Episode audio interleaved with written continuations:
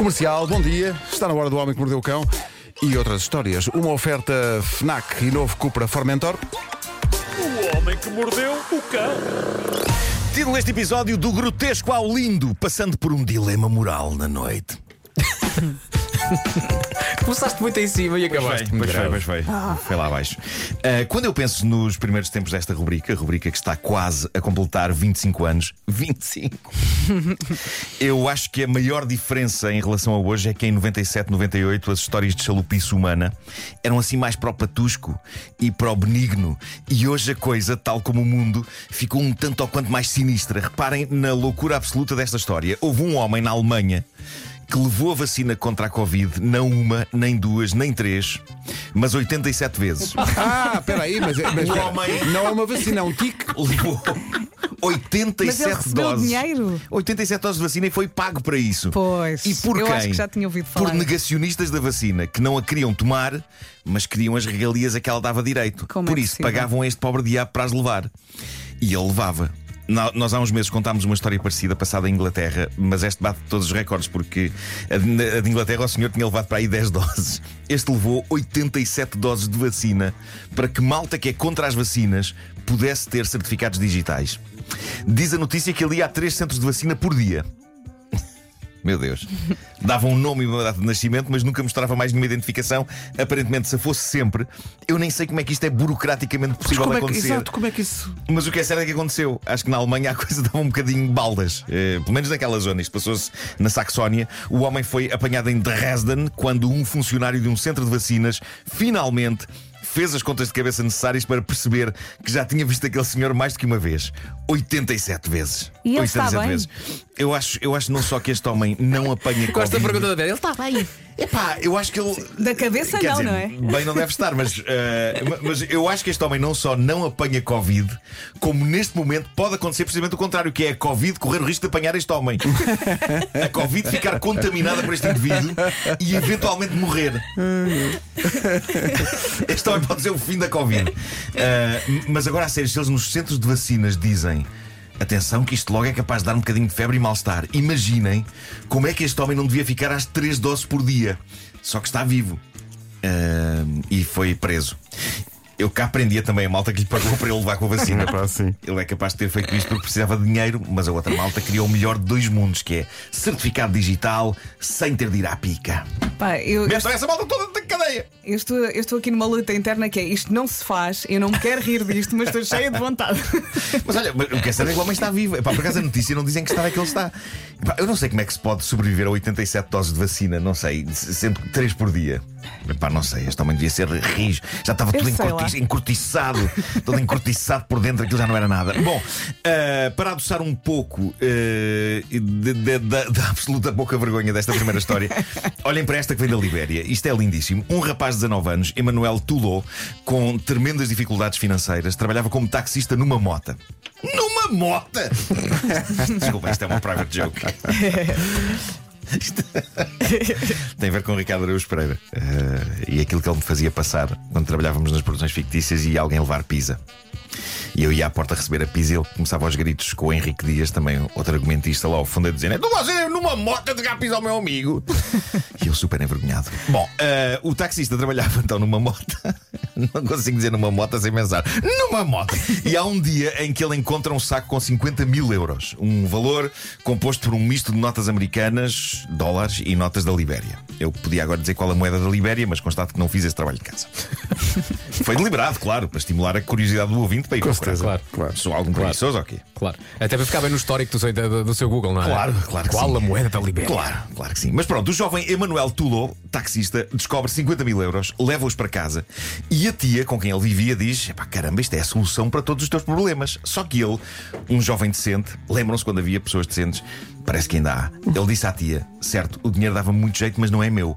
Por isso, guarda-o até alguém aparecer à procura dele, porque eu acho que vai aparecer. Ele teve esse feeling e estava correto. Dias depois, num programa de rádio, o dono legítimo daquele dinheiro lança o apelo para que quem possa ter encontrado um saco com aquela quantia em notas eh, americanas e liberianas, que por favor se chegue à frente, porque aquele dinheiro era muito importante e necessário para ele.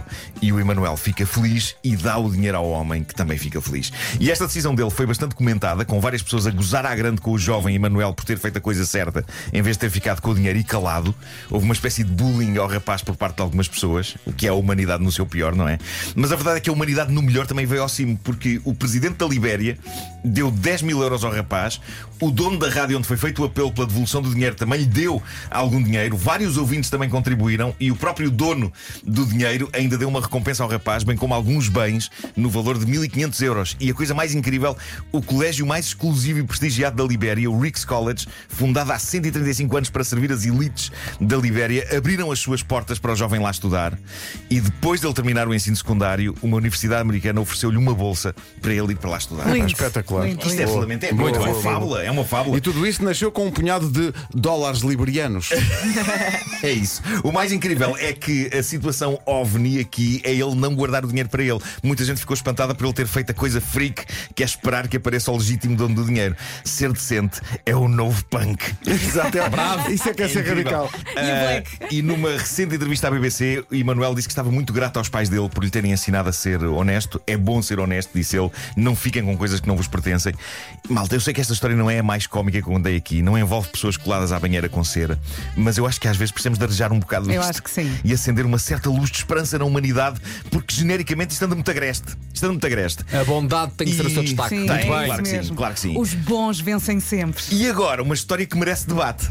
Merece debate. Eu não sei se vocês tinham bullies na vossa escola, mas se tinham, já pensaram o que seria encontrá-los hoje, já tudo adulto e com as suas vidas e filhos e carreiras? Eu lembro-me de alguns dos meus bullies e eu tenho tremenda curiosidade em saber o que é feito deles. Porque não acredito que ainda sejam umas bestas. Na volta ainda são, sei lá. Mas, mas aqui há tempos eu lembro-me de escrever. Tomei notas para uma história, em traços gerais, sobre um grupo de pessoas na casa dos 40 anos, antigos colegas de escola, reencontram-se para um jantar e todas as dinâmicas que eles tinham no recreio da escola, apesar de agora serem adultos e terem vidas respeitáveis, voltam. E portanto os bullies continuam a ser bullies e as vítimas continuam a ser vítimas. E a noite acaba numa batalha campal absolutamente selvagem de vingança. Acho que isto dava um bom filme, mas se calhar Dava, já deve haver dava. 27. Deve haver 27 filmes com esta trama. Não sei. O que eu sei é que uma das protagonistas desta história real voltou eh, aos tempos problemáticos da infância na escola, quando achava que isso já estava lá para trás e eram águas passadas. Esta história foi contada pelo namorado desta pessoa no famoso grupo, grupo de Reddit Am I the Asshole, o grupo em que pessoas ficam com dúvidas sobre se foram umas bestas a lidar com determinada situação e em que buscam a aprovação isenta que só estranhos podem dar. Isto passou-se em Inglaterra, o rapaz estava com a namorada Hannah num bar e mais umas amigas dela, quando reparam que noutra mesa do bar estava um grupo de mulheres a falar muito alto e a ser genericamente irritantes. A Hannah olha para elas e diz: Oh não, aquelas tipas eram minhas colegas de escola, eram as minhas bullies. E ela não as via há anos, porque agora estão todos na casa dos 25 anos, mas memórias de pesadelo voltaram em força. Ainda assim, eles decidiram ficar no bar. Caramba, o tempo passou, agora são todos adultos, o que de acho podia acontecer? E o que aconteceu foi, infelizmente, que as raparigas ruidosas da mesa do canto repararam neles e a primeira a reparar foi uma moça chamada Nicole que, diz a Ana, era a pior bully de todas na escola. E o pesadelo volta, na idade adulta. E conta então o namorado da Hannah. A Nicole começou a meter-se com a Hannah como se ainda estivessem na escola. Inclusivamente chamando-lhe o nome horrível que lhe chamava quando eram colegas. E atenção, há uma explicação para isto, que é álcool. Álcool, não é? Já estava tudo a ficar com um certo andamento ao nível do álcool. As bebedeiras às vezes infantilizam um bocado as pessoas, não é? Infantiliza, no, no entanto, nunca te esqueças. In vino veritas. Pois é, é verdade, é verdade. O álcool traz a tua verdadeira essência ao de É cima. verdade, é verdade. E portanto, aos 25 anos de idade, Houve Hannah. latinha, aconteceu latinha. aqui. Aconteceu É, latim. sim. Epá, isto, isto é É. muito culto este programa. É, pois é. Este programa é muito culto. Ahm, Foi o mas Toy que me aos, ensinou. aos 25 anos de idade, Hannah regressou ao recreio da escola e ali estava a sua bully de sempre, agora num bar artesanal. O Ai, que nervos. O ambiente ficou tão mau que o namorado de Hannah, que conta esta história, disse: "Eh, Epá, é melhor irmos para outro sítio. E foram. Mas aquela não foi a última vez que viram Nicole, a bully dos infernos, naquela noite. Então passaram horas, o grupo já estava a regressar a casa, o episódio deprimente do encontro com a bully dos tempos de escola já estava esquecido quando eles a reencontram. Nicole, a bully. Perdida de bêbada, A sozinha, vomitar. a chorar e aos trambolhões, sem conseguir aguentar-se em pé. E escreveu ele no grupo do Reddit. A Nicole ouviu a voz da Hannah e vem aos trambolhões e em lágrimas ter connosco. Disse que se tinha perdido das amigas, a bateria do telemóvel dela tinha chegado ao fim e, como se não bastasse, disse que tinha perdido os óculos numa discoteca. Ai, o dilema. completamente míope, bêbada, com a autoestima de rastos. Ela disse em lágrimas: Eu não consigo sequer ver o suficiente para conseguir chamar um táxi ou para encontrar o caminho para casa. Então a Nicole implora por ajuda à Hannah. Sim. e conta ao namorado da Hannah. Ela desatou a implorar por ajuda à Hannah, mas sem a chamar pelo nome, chamando-a pelo nome horrível que lhe chamava quando era moleque. Ai, que nervos! Eu adorava saber que nome é este, mas ele não diz. Devia ser horrível, devia ser horrível. Mas ele conta então que ajudou Nicole a levantar-se e que pretendia dar-lhe boleia para casa no Uber.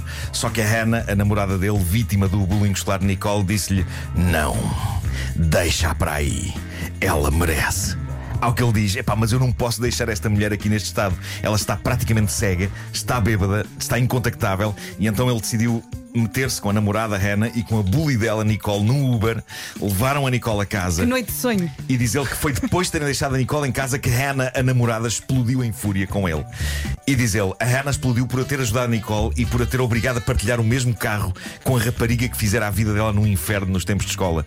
E eu argumentei: querida, a Nicole estava sozinha, cega, sem os óculos, incontactável, estava completamente vulnerável. Mas a Hannah ficou tão arrasada que ele acabou por ficar com um conflito interior. Ah, porque a Nicole tratou mesmo a namorada dele abaixo de cão durante anos e até naquela noite já adultas. Por outro lado, diz ele, era uma mulher num estado lastimoso, perdida nas ruas, embriagada, de Pois, madrugada. a, a vingança não se aplica nesses momentos. Eu acho Lá que. está. Eu, eu- enquanto vítima, eu de variado bullying da minha infância e adolescência, eu acho que nós temos de ser adultos quanto a isto. Portanto, o que eu penso é: bullies é deixá-los caídos numa valeta aos grandes. Não, estou a gozar, estou a gozar. Eu acho que quando damos, quando damos a mão a um bully em apuros, Mas este é lançado num. quando damos, quando damos a mão, É que a nossa cabeça tem o anjinho e o diabo, não é? quando damos a mão a um bully em apuros, estamos a mostrar que não somos como ele. Claro. E portanto nós ganhamos. Ganhamos esses grandes filhas. da- Não, não, eu não sou assim. Eu não sou assim, eu sou melhor do que isto. Eh, Mas agora, agora a isso- questão: e será por que isso- ela, no dia seguinte, quando acorda, se vai lembrar que foi a outra que a ajudou? Lá está, não vai acontecer. Eu acho que não vai acontecer, tal o estado em que ela estava. Ah, mas pronto, ah, o- eu acho, apesar de tudo, Vasco, que devemos ajudar um bully desinteressadamente. E porquê? Porque nós somos incríveis. E eles é que são os calhaus! Eu estou bem. Mas adorava saber o que, é, o que é que fariam, o que é que os nossos ouvintes fariam, o que é que vocês fariam, não sei. Há aqui montes de gente a dizer eh, Olha, o- que o bem atrai o bem, é. Claro. Pois, não é? Eu ajudava e dois dias depois ia à casa dela e tinha uma conversa aos gritos durante duas horas. e despejava tudo. Não, eu acho que devias ajudar, fazer um vídeo do estado lastimoso em que ela estava Sim. e depois mostrar-lhe. Eu Eu pensei exatamente nisso. E dizer, olha, Eu ajudei-te neste momento. a tua, a tua isso. vida trouxe- trouxe-te aqui. É, tá bom? pois é, Fica pois é, pois bem. É que tu não Olha o vídeo descer. que eu tenho. Giro, não devia ser tudo é? documentado em vídeo, não é? Ela entrar para o Uber. Exato, Sim, sim, Devia estar tudo documentado. Tudo É isso, documentado. é isso. Para ela ver como a vida se encarregou de lhe mostrar.